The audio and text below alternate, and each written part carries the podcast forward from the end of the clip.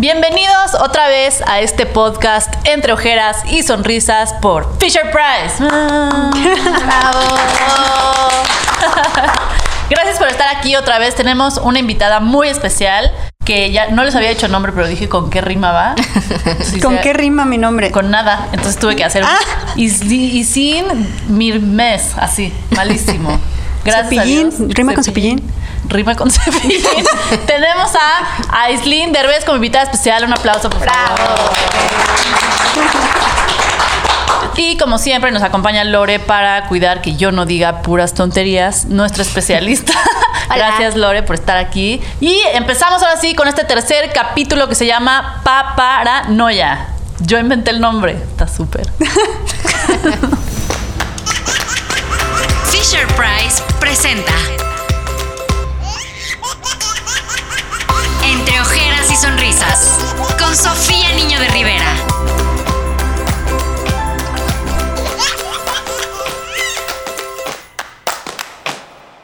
Ahora sí, Aislinn, gracias por estar aquí.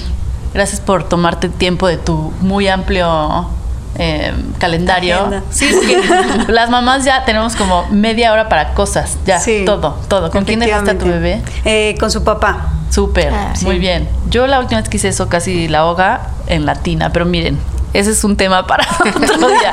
Ahí está mi esposo. Hola. Este, hoy vamos a hablar de la paranoia que te da cuando eres mamá. Yo creo que desde el embarazo ya empiezo. Yo empecé con paranoias desde el embarazo. O sea, yo, el problema de que ahora existe internet es que tienes una paranoia y una duda y estás como, a ver, vamos a ver. Y yo estaba embarazada y yo ya estaba de ¿Qué pasa si comes acelga cuando estás ah, embarazada? Sí, siempre pasa algo porque lo, lo, encuentras. Internet tiene todo. ¿Qué fue lo más paranoico para ti, ya sea desde el embarazo o cuando, cuando ya había nacido? O sea, definitivamente creo que sí, la paranoia te entra el día que te embarazas y que, no sé, o sea, como que siento que la paranoia más grande es que venga bien, ¿no? Sí. O sea, bueno, que venga mal. Exacto, más bien, sí. Eh, yo creo que sí, como que hay esta sensación como de, ¡Ah! ¿Y si mi bebé no viene bien? ¿Y si le pasa algo? Y obviamente esa es la primera paranoia. Después la segunda paranoia es que si comes algo, si te tomas una medicina o si te pasa algo, ¿qué le puede pasar al bebé, no? Y luego la otra paranoia es cómo voy a parir. ¿Voy a poder parir? ¿No voy a poder parir? ¿Me va a pasar, ¿Qué me va a pasar? ¿Va a ser cesárea? ¿Va a ser natural? No, o sea, está lleno de paranoias impresionantes, nada agradables, nada, cómodas y que yo creo que sí definitivamente pues es un voto de confianza, ¿no? Como que es una manera en la que la vida así de a la fuerza te enseña a confiar y te enseña que o confías o te la pasas del nabo. No, y aparte yo creo que la vida también es así de qué tanto vas a seguir tu intuición y qué tanto vas a recargarte en sobre información y en otras porque todo mundo tiene toda la información del mundo. Tú como especialista yo creo que sabes que no sé qué cuál ha sido la pregunta más tonta que te han hecho. Yo he hecho muchísimas preguntas muy tontas a la pediatra, por ejemplo. la verdad es que no hay como ninguna pregunta tonta porque cualquier pregunta que tú respondas, eh, que tengas duda, más vale cerciorarte de que la vas a hacer bien, acá metes la pata. Claro. por ejemplo, también creo que una de mis este, paranoias es como saber tanto acerca de los síndromes, de las deficiencias que pueden tener los niños. Entonces ya cualquier síntoma ya estás, eh, como tú dices, ¿no? Googleando, buscándole, ya viendo con este, el ginecólogo que, puede llegar a ser. Y creo que esa parte también es algo que nos pasa a todas y que también es como tomar conciencia, irnos relajando y disfrutar todas estas paranoias que nos tienen acompañados de nuestros esposos, que nuestros esposos también viven otro tipo de paranoias. Ellos también van viviendo el embarazo atrás de nosotros y quieren lo mejor y quieren que nosotros estemos bien y también su cerebro está cambiando constantemente. Entonces, pues es una mezcla de paranoia. Yo, siento que hay de todo. Siento que, o sea, hay mamás que de verdad se pasan de paranoicas, perdón, pero sí, o sea, como que toman en cuenta cualquier comentario de cualquier persona que además ni al caso. O sea, yo sí les diría, mamás, sigan su intuición. Como dice Sofía, es muy fuerte la intuición como mamá. El día que te embarazas de verdad, hay una intuición súper, súper fuerte que sí te va diciendo cómo estás, cómo está tu bebé. O sea, a mí mi intuición en el embarazo era tan grande que de verdad, o sea, yo me despertaba así de repente. no tomé ácido fólico. y, de verdad, era una cosa así como yo decía, ay, no, ya que mañana. No, no, puedo dormir, no tomé ácido fólico. O sea, era como, ya sabes. Claro. Pero ese grado, era como, o me despertaba y, o, o iba caminando y de repente era agua, agua, agua, agua. Y te pones así como, ¿dónde está el agua? O sea, si realmente estás conectado con tu cuerpo, tu cuerpo empieza a mandarte señales y sobre todo embarazada, es impresionante cómo tu cuerpo es así de, no puedes pensar hasta que no le das a tu cuerpo lo que necesita. Entonces, partiendo de ahí, es como muy importante que las mamás confíen en su cuerpo, confíen en su intuición y no anden escuchando tonterías de otras personas, ¿no? También las otras personas no se anden metiendo en Lo la- que no los les bebés y los embarazos de todo. Es que sí, es, es increíble cómo la gente te da consejos que no pides. Pero además consejos desde su experiencia traumática que no sirven de nada. Exacto. es como no porque te pasó a ti le va a pasar a todos. Relájate un buen. No, nosotros estábamos en una fiesta el otro día y mi bebé empezó a toser y a toser, a toser porque se estaba ahogando con su propia saliva. Porque los bebés son bien inteligentes. O sea, la primera vez que me pasó, que estaba sentada, no tenía nada enfrente con lo que se podía ahogar, nada, y se empezó a ahogar y yo, ¿con qué, con qué se está ahogando? ¿Qué está pasando? Y yo, así de, pegándole en la espalda y después ya me dijeron, es que están produciendo mucha saliva porque los dientes y no sé qué. Entonces se empezó a ahogar con su saliva y ya para la cuarta yo ya sabía, o sea, pegarle en la espalda. además, regla número uno del ahogamiento es que si está tosiendo, no se ahoga. ¿No? Exacto. Entonces, si tú te sabes esa regla, cuando escuchas toser a tu bebé, aunque tosa horrendo, es como de, ah, bueno, no está pasando nada. El problema es cuando están así de- Claro, exacto. y no hay ruido y no hay nada. Eso es gravísimo. Ok, ¿no? déjame apuntar eso porque eso sí no lo había considerado. Sí, o sea, si tosen, es- no pasa absolutamente nada. Si se les fue chueco, no pasa nada. O sea, si pueden. van a si tosen, quiere decir que están respirando. Sí. Exacto. Bueno, ella estaba tosiendo y hay una, una que estaba en la fiesta y nos dice, uy, yo tengo una sobrina que tenía una cosa que la faringe no se le cerró bien y entonces, entonces tosía muchísimo. Entonces, váyanla a checar porque... Ay, no. Entonces, yo la volteé con una cara de... ¿Por qué existes? Hazte para allá.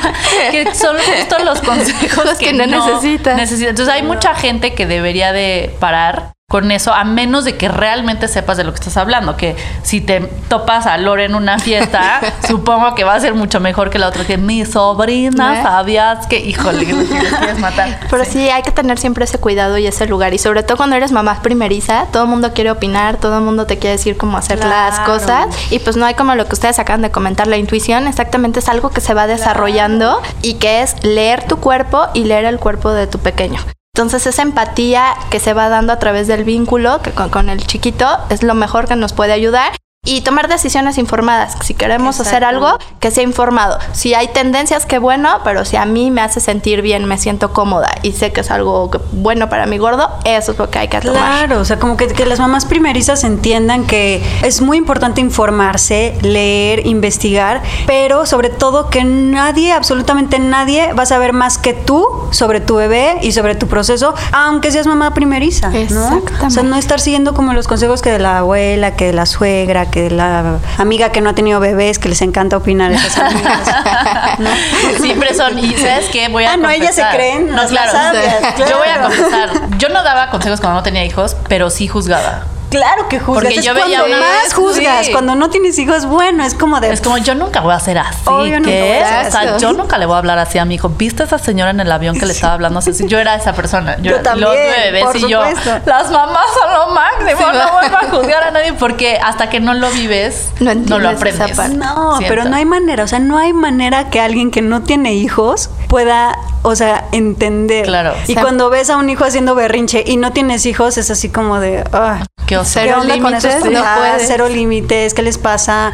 Y cuando tienes hijos y ves a la mamá del berrinche, de verdad te dan ganas de ir Claro. a abrazar a esa mamá. O sea, no es como Y a de. patear a ese no es como de. niño. No, ni siquiera patear al niño. Es como de, pues el niño, ajá, eh, quiero ir a abrazar a la mamá y decirle, te juro que te entiendo, te juro que aquí estoy, bien. lo estás haciendo bien, no pasa nada si tu hijo llora todo el, todo el avión, tú tranquila. O sea, ya sabes. Que yo he visto a mamás hacer eso en público, o sea, mamás que ayudan a mamás, o sea, una prima se intoxicó en el avión, súper padre. Tenía su bebé, se intoxicó en el avión, quería ir a vomitar al baño, no, no, No tenía con quién podía. dejar al bebé y se voltea con la de Lalo y dice, Por que ni conoce, le dice, toma, no más. deténme esto. Y se Oye, va al baño. Y necesitas, porque eso dicen que, en- que es frase en inglés que no se traduce en español, que es, it takes a village to raise a child, porque es verdad. Exactamente. Sí, yo también he aplicado esa como de desconocido en el avión y que veo que tantito empieza a platicar con mi bebé y yo así de bendito. Sí, cinco minutos. Bendito, hablen con ella, claro. o sea, Y, o sea, yo soy como muy, muy introvertida, jamás hablo con desconocidos, o sea, cuando me hacen plática es como de, pero cuando le hacen plática a mi bebé es como de, ay, sí, sí, sí, la juega con ella, por favor, tantito espacio, ¿no? Y este, y también sí soy de repente que tengo que ir al baño, te la puedo encargar tantito desconocido.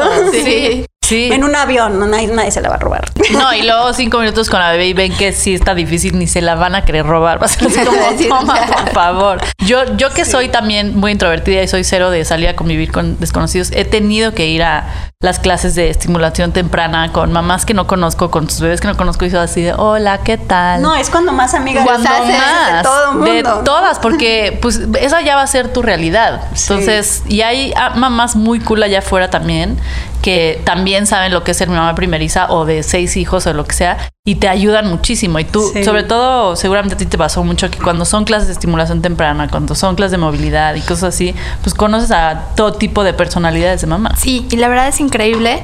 Y los temas que acaban de tocar son bien importantes. Las mamás también necesitamos una palmadita de, oye, lo estás haciendo bien. Claro. Todo el tiempo estás en el ojo del huracán, observada, de todo el mundo con estos todo juicios. Todo el tiempo estás siendo juzgada. Sí. o sea, por el marido número uno, perdón, maridos, pero sí. y por las amigas, por la suegra, por la abuelita, o sea, todo el tiempo está siendo juzgada. Y además, lo más importante es que tú misma te juzgas como mamá todo el tiempo, lo cual es fuerte. ¿Sabes lo más cañón de todo y que se nos olvida es que quien menos nos está juzgando es el bebé? Claro. Sí. Por eso el seamos niños de Fisher Price es muy importante porque es como, a ver, todos los adultos que tienes alrededor que te están juzgando, fine, pero voltea a ver a quien más es más importante en tu vida. ¿Qué está haciendo? ¿Seguro popó? Seguro o escupiendo o sonriéndote porque eso es lo que lo único que hacen es, como sonreír ajá, absoluto por más que la riegues. Exactamente. Entre ojeras y sonrisas. Con Sofía Niño de Rivera. Por Fisher Price. Para mí siempre ha sido muy importante en esta etapa equivocarme y decir bueno ni modo, o sea, yo ya le pegué en la cabeza sin querer cuando la metí en el coche, como tres veces. Obviamente. ¿No se les ha caído de la cama? Claro. ¿Sí? Sí. Ay, a mí no. A mi esposo, a mí jamás. jamás. Pero a mi esposo dos veces. ¿Sí? Es que es muy de hombre. Eso es muy de hombre. Perdón, pero los, los hombres sí no tienen esta cosa como de pensar en absolutamente todo lo que podría pasar si estás haciendo eso a mí. Yo una vez llegué y mi esposo estaba a punto de bañarla, pero no tenía lista el agua, no tenía lista la pijama, no tenía listo nada, no tenía lista la mami, no tenía lista nada, pero, ya estaba sin ropa, la bebé desnuda. Y le digo, ¿ya tienes todo esto listo? no, y esto no, y esto no. Y entonces así como, más o menos, ¿cuál es tu plan? O sea, ¿qué vas a hacer? Y la metió ese día a bañar con calcetines. Ok. Muy padre, muy padre. Una experiencia sensorial diferente. Es que los hombres son para... Siento que sí está muy bien que tengamos el equilibrio masculino. Oye, este, a mí me tocó un hombre que es al revés. O sea, es de esos hombres que existen muy pocos en el mundo que se creen mamás y se creen mejores mamás que tú, ¿no? Sobre todo porque él ya tiene una hija de 15 años, entonces ya era como de ah. yo ya soy papá, tú no eres mamá, yo soy mejor mamá que tú. A mí me tocó uno de esos. Entonces, no sé cuál es peor. Siento que el tuyo. Sí, podría ser. Porque el mío está más controlable. Ajá. O sea, sí es como. Meten la pata juntos. Ajá. Entonces los dos nos equivocamos juntos o. Sí. Él se ha equivocado más, 100% él se ha equivocado más dando la medicina que no es y cosas así. Pero sí nos estamos equivocando juntos. Entonces siento que el tuyo, o sea, ganaste. Sí. ¿eh? Te podemos dar, mira. Sí puede ser como la envidia de muchas, pero también, uh, no saben cuál es el no otro sabemos, No sabemos, eso es verdad. Y también está la otra parte de la sobreprotección. Ah, sí. ¿Cuántas veces también no nos toca ver a, la, a los papás o a las mamás que quieren tener al niño en una burbuja, que no permiten que les dé el aire, que no permiten luego que juegue. A ese tema se me hace gravísimo. Sí. De verdad, yo creo que está fatal porque precisamente los niños necesitan muchísima eh, exposición. exposición a todo. O sea, ¿qué tal la gente? ¿Qué tal esta gente que saca a sus perros o regala a sus perros porque van a ser el bebé? Hazme el favor. O sea, no puedes ver algo más absurdo. Y justamente todas estas como bacterias de los perros ayudan a que los bebés estén aún más sanos. Todo todos estos papás que quieren envolver a sus hijos en una burbuja de que no se ensucien, de que no toquen, de que no estén con otros niños, de que no sé qué, nada más les están haciendo mucho más daño y los están haciendo mucho más enfermizos. ¿Estás de acuerdo? Eh, completamente. O, por ejemplo, algo que sí es como tema de consulta es que los niños, bueno, gracias a Dios ya nacieron bien, está todo perfecto. Y al cuidarlos tanto y no permitir que experimenten, están atropellando su desarrollo. Y esos sí son motivos de consulta, de que el niño no está gateando, de que el niño no está pudiendo hablar. ¿Por qué? Porque todo lo adivinamos, entonces ya nada más nos voltean a ver y ya sabemos leche caliente y todo resolvemos. Total. Yo sí pequé de sobreprotección los primeros dos meses que porque nació en enero, entonces estaba muy frío y mi departamento es muy frío. Entonces yo prendí todos los calentadores que existen en el universo. ¿Cuánto te salió la cuenta de luz? Mucho, mucho me salió la cuenta de luz. Pero además yo, y, y sí llegaba gente para visitarme y sí hacía que se lavaran las manos y cosas así. No, es que eso sí está bien. O sea, sí, son recién Pero se enfermó. A los dos meses le dio gripa y voy con la pediatra y yo, regrésenme mi dinero. me dijeron que si le daba pecho no, se iba a enfermar, ¿qué les pasa? Y ella así como, no, a ver, espérate, tampoco está, no, o sea, tu leche no es el elixir de la vida. o sea, sí es, pero no es. Y ya en ese momento, la primera vez que le dio gripa, me relajé. Pues sí. Porque dije, ya, ok, ya, se fue por primera vez. Y la primera vez que se pegó, ella solita, y yo, yo no la tiré ni nada, se pegó porque estaba, está aprendiendo a gatear y no metió las manos, porque les digo que los bebés son bien inteligentes. Y le salió un moretón aquí y me relajé porque dije, ok, ya, su primer moretón. O sea, siento que hay una manera positiva de ver. De canalizar las angustias y los temores que estamos teniendo. La primera vez. Ahí sí, ahí sí, fíjate que yo soy bastante relajada, como que su papá sí es mucho más paranoico que yo, la verdad. Y yo siempre he sido como súper relajada, como de no pasa nada, o sea, que se ensucie, que le dé frío, salimos sin suéter. Ay, bueno, él sí es así como de le va a dar el aire. Y yo, Dios mío. Pero por eso creo que hacen el equilibrio. y luego contrapesa la mamá relajada. Ah, pero ¿por qué? Este, no lo estás cuidando bien y por eso se enfermó y tú eres la base de por qué cosas. Entonces, sí, no hay como realmente confiar en que cómo nos sentimos nosotros, transmitírselos a nuestros pequeños y dejarlos explorar. Por eso están en esa etapa de la exploración en donde tienen que meterse bacterias cuando cogen algo este, y se lo meten a la boca, al dejarlos gatear, experimentar con sensaciones, con texturas, los juguetes que son lo máximo en ese momento donde nosotros podemos vincularnos, volver a ser niños. No sé si luego les pasa de que tienen el muñeco y dicen, y ahora ya vino el avioncito y qué pasa. Pero sabes que también vuelve a resurgir. Y sabes que es muy interesante que luego los papás, cuando estamos con los niños, no sabemos cómo jugar, ¿no? ¿No les pasa? Sí. Que, que eso es algo bien bien fuerte que a mí yo estoy experimentando, sobre todo ahorita que, la, que mi hija ya está en toddler, ya es como... Sí, sí como de entre un año y dos años, que ya es más niña. Niña pequeña. Y fíjate que estuve leyendo algo bien interesante, o sea,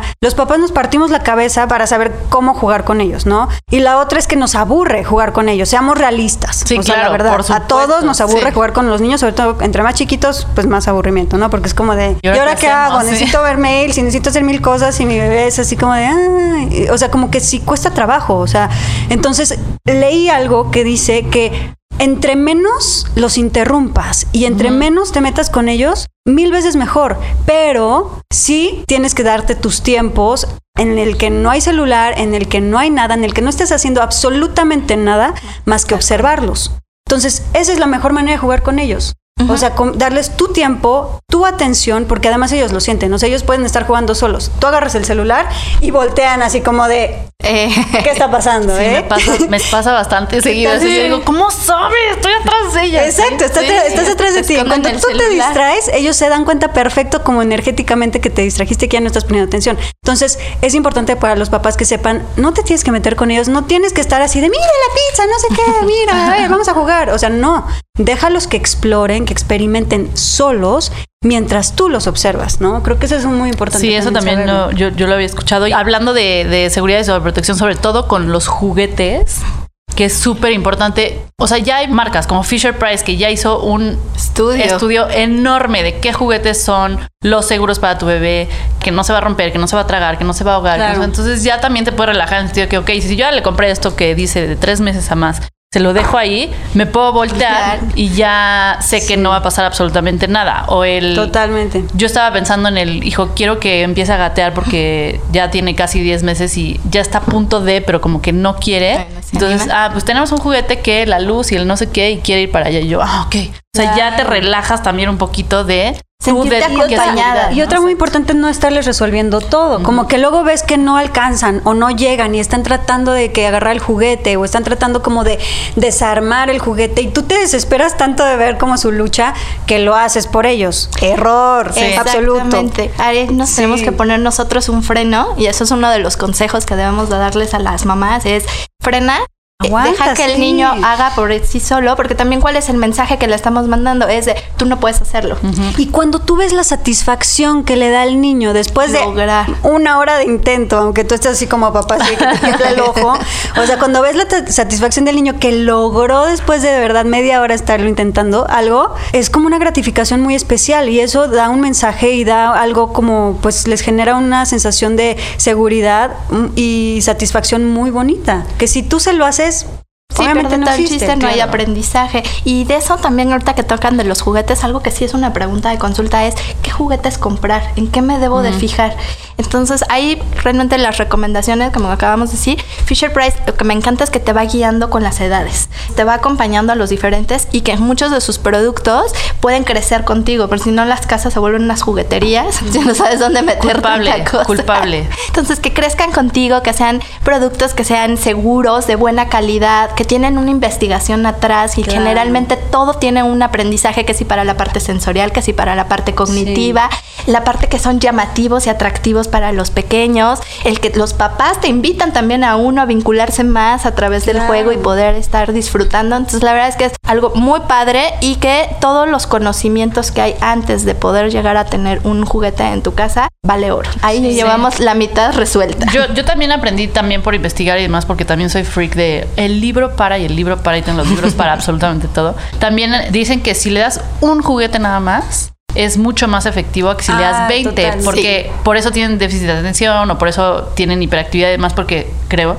si yo le doy 5... Siempre le ponemos 20 al Ajá, y está como este y, este. Entonces nos enfocan. Exacto, entonces si le doy este y que averigüe, todo lo que puede hacer este juguete. Y ya que le dio seis vueltas, entonces lo quitas y le pones otro juguete. Exactamente. Y así está, se, se, concentra mucho más. Exacto. El poco es justamente meter la atención sostenida, que es el que te puedas tener la exploración. Y no es tanto que tengas una hiperactividad, porque la hiperactividad ya viene como por cuestiones biológicas y hay ¿Ves? cuestiones ¿Ves por, qué, ¿Ves por qué está Lore aquí? Porque Sofía dice tonterías. No, para nada. Estamos para, para aprender todos. Pero sí, lo que pasa es que pones tantos estímulos que el niño ya no sabe a dónde dirigirte si se va a lo rojo, si se va a lo que suena, y entonces no le permitimos que explore, que identifique, y por eso es bueno estarlos rotando después de un determinado tiempo.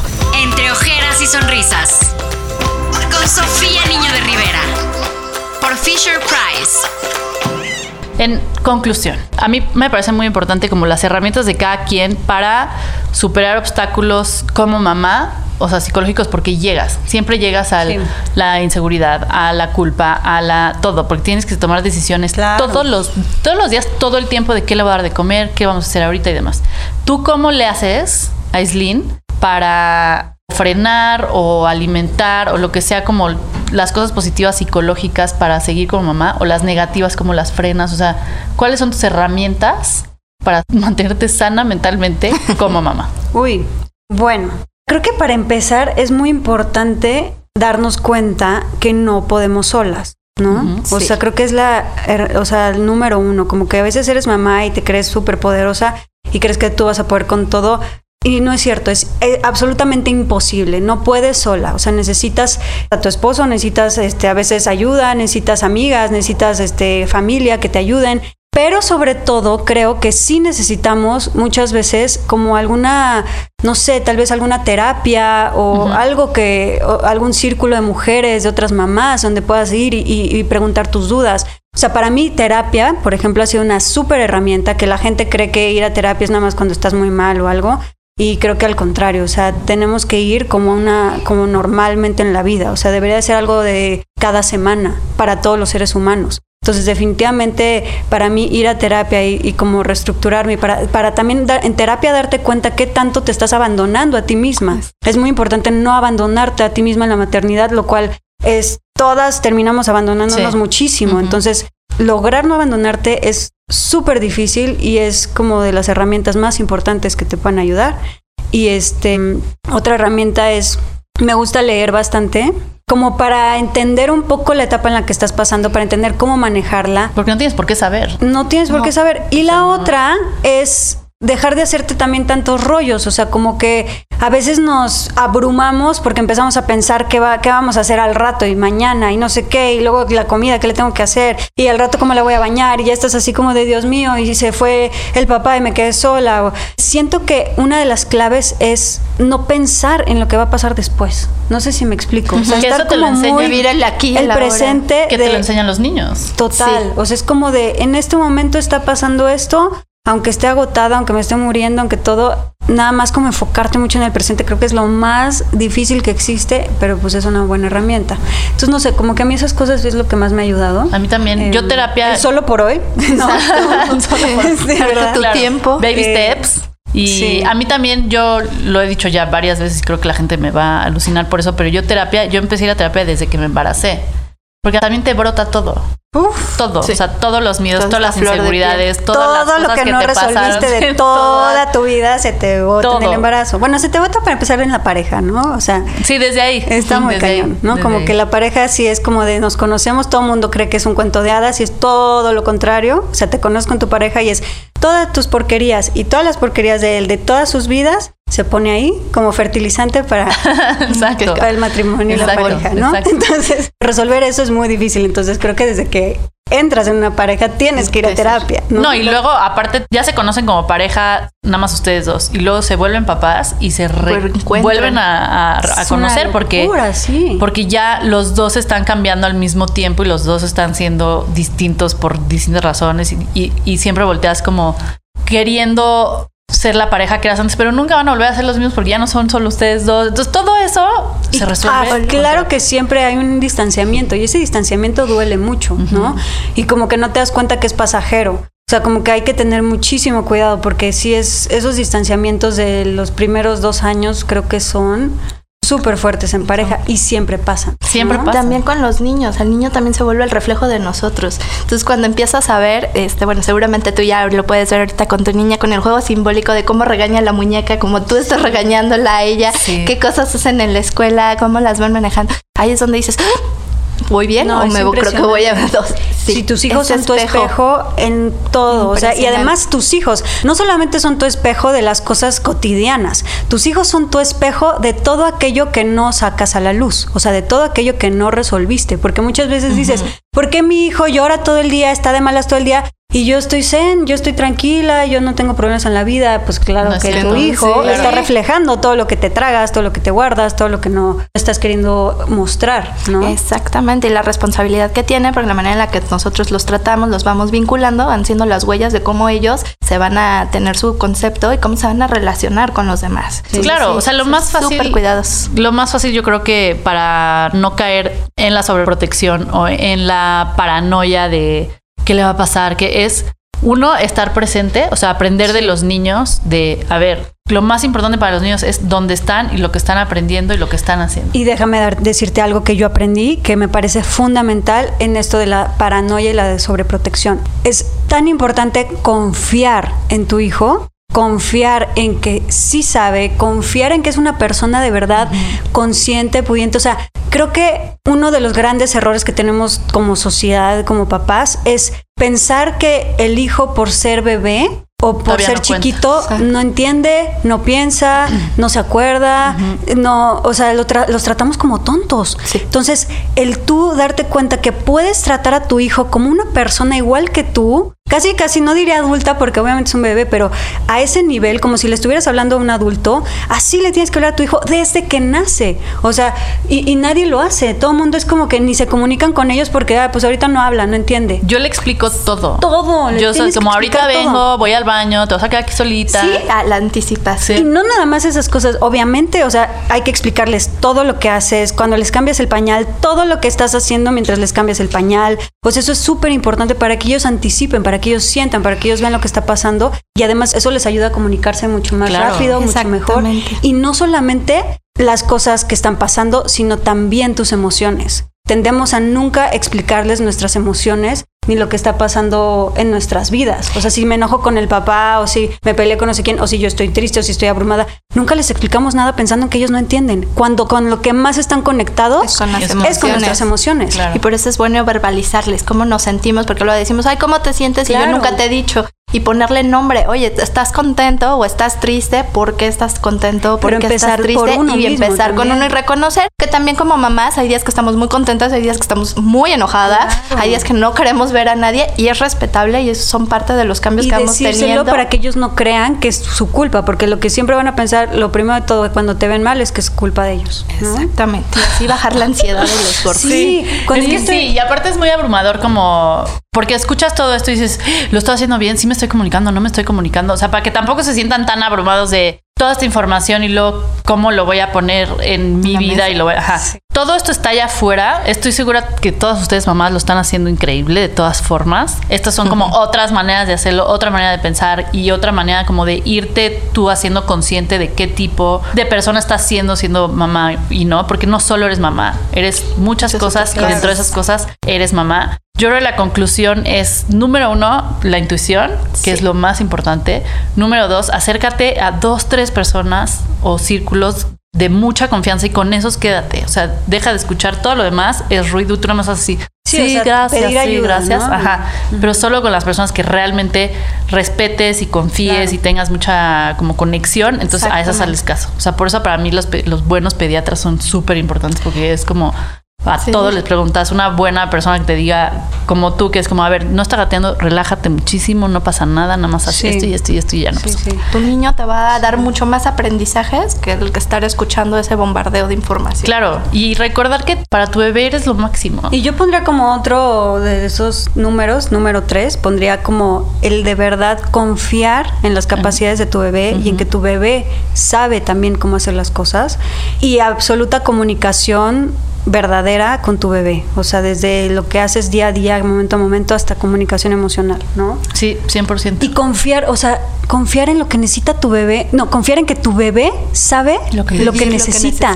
Es impresionante cómo están tan conectados con ellos mismos que saben lo que necesitan cuando están en un entorno de comunicación y tranquilidad. Obviamente están en un entorno difícil donde todo el mundo está estresado, pues están intentando nada más sobrevivir y se desconectan de ellos mismos. Pero cuando están en un ambiente bastante tranquilo, y donde son amados y todo, están conectados con lo que necesitan y te lo dicen. O sea, no, obviamente tal vez no en palabras, pero tú los vas notando. Hay una comunicación ahí sutil en la que tú, o sea, tienes que confiar mucho, que es lo que... Y poner atención, nada más con que pongas tantita atención ya sabes perfecto qué es lo que necesitas en ese momento. Y te das cuenta de lo sencillo que es la vida y escucharse y cómo lo hacemos tan complejo nosotros. Dejarte guiar por tu bebé en lugar de querer controlar todo.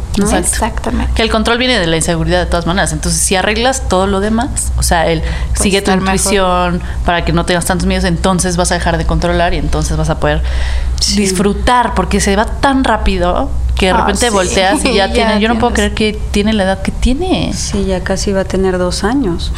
Está cañón. O sea, y yo siento que yo no dormía toda la noche hace muy poquito y ya pasaron 10 meses. y afortunadamente ya duerme toda la noche. Bendito todo Dios. En conclusión, yo creo que los niños son los maestros más increíbles que tenemos.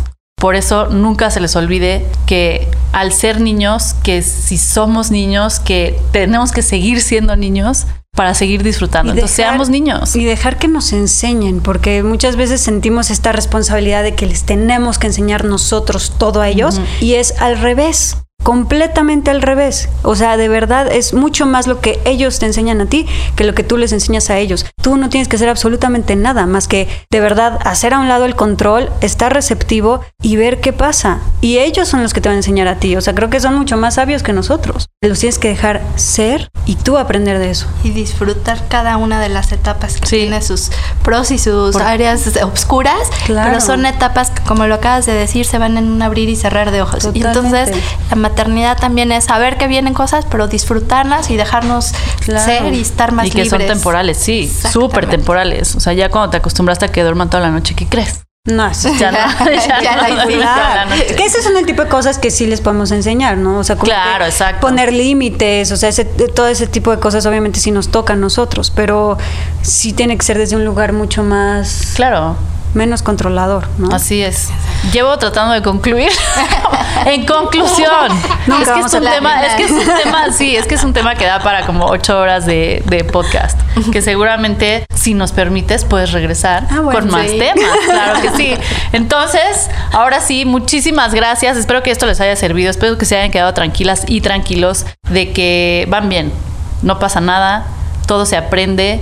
Y sobre todo los niños nos están enseñando. Así que Sí. no olvidemos que seamos niños todos, siempre. Y va a ser mucho más fácil. Gracias por escuchar este podcast entre ojeras y sonrisas por Fisher Price. Muchísimas gracias por escucharnos o vernos o lo que sea que hicieron con este podcast. El siguiente capítulo va a estar increíble porque vamos a tener como invitada a otra familiar mío. Parece que esto es como toda familiar, pero es eh, Saskia, niño de Rivera, que se dedica mucho a trabajar no solo con niños, sino con mujeres en prisión y es mamá Qué que padre. trabaja y demás. Entonces está increíble ese capítulo. Nos vemos el jueves a las 12, que se va a estrenar este capítulo. Todos los jueves, acuérdense, a las 12 se estrena un capítulo nuevo.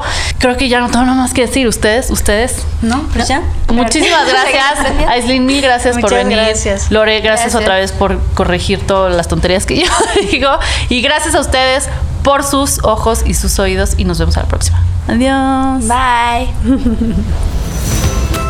Esto fue Entre Ojeras y Sonrisas con Sofía Niño de Rivera por Fisher Price.